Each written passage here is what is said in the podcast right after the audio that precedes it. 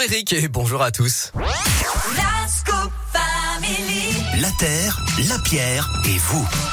Bah ouais, hein, comme euh, chaque jeudi à midi moins 10, la Terre, la Pierre et vous avec Philippe Lapierre. Alors Philippe, aujourd'hui, un record a été battu au mois de janvier. C'est pas forcément une fierté d'ailleurs. Hein.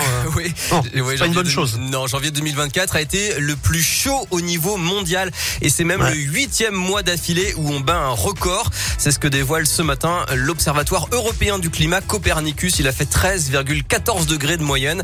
C'est un début d'année hors norme et évidemment c'est en lien direct avec, le changement, climatique. bah oui. Ouais, d'où l'importance de lutter et de sensibiliser.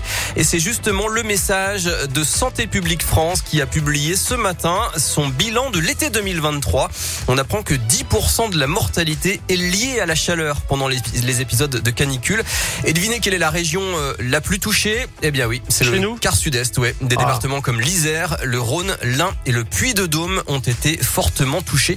Et pourtant, il n'y a pas encore vraiment de prise de conscience. Le risque lié à la chaleur est encore assez peu perçu auprès de la population. C'est le constat de Sébastien Denis de Santé publique France et il faut que ça change. il est aussi important de plaider pour avoir des politiques d'adaptation et d'atténuation des changements climatiques qui puissent intervenir sur nos environnements, d'avoir des messages qui puissent toucher les secteurs du bâtiment, de l'aménagement du territoire, du bâti, du travail, de manière à ce que ces environnements euh, soient plus résilients par rapport au risque chaleur, puisque, on l'a dit, il est probable que ces épisodes euh, de vagues de chaleur et de canicule euh, auront tendance à se multiplier et s'intensifier dans le temps avec ces augmentations d'effets du changement climatique, avec des effets d'ores et déjà visibles euh, en ce moment même sur la santé de la population. Voilà, on peut pas se cacher derrière, derrière notre petit doigt. Les statistiques dévoilées ce matin montrent clairement l'impact de la chaleur sur notre santé.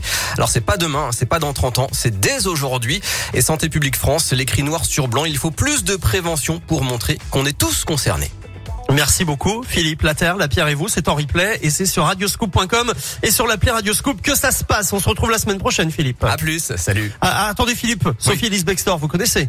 Oui, euh, c'est euh, Murder on Murder the on Dance the Floor. Dance Floor, ouais. Tube qui a 22 ans, mais Tube qui se retrouve depuis quelques semaines euh, maintenant euh, dans le top des ventes, notamment aux États-Unis ou encore en Angleterre, alors qu'il a 22 ans. C'est assez incroyable. Fou, ça, ouais. Ouais, il a été utilisé en fait sur euh, un, un film qui cartonne sur euh, Amazon Prime Video, voilà. Et du coup, il est remonté en tête des ventes. Bah vous savez quoi, on va se faire un kiff là maintenant.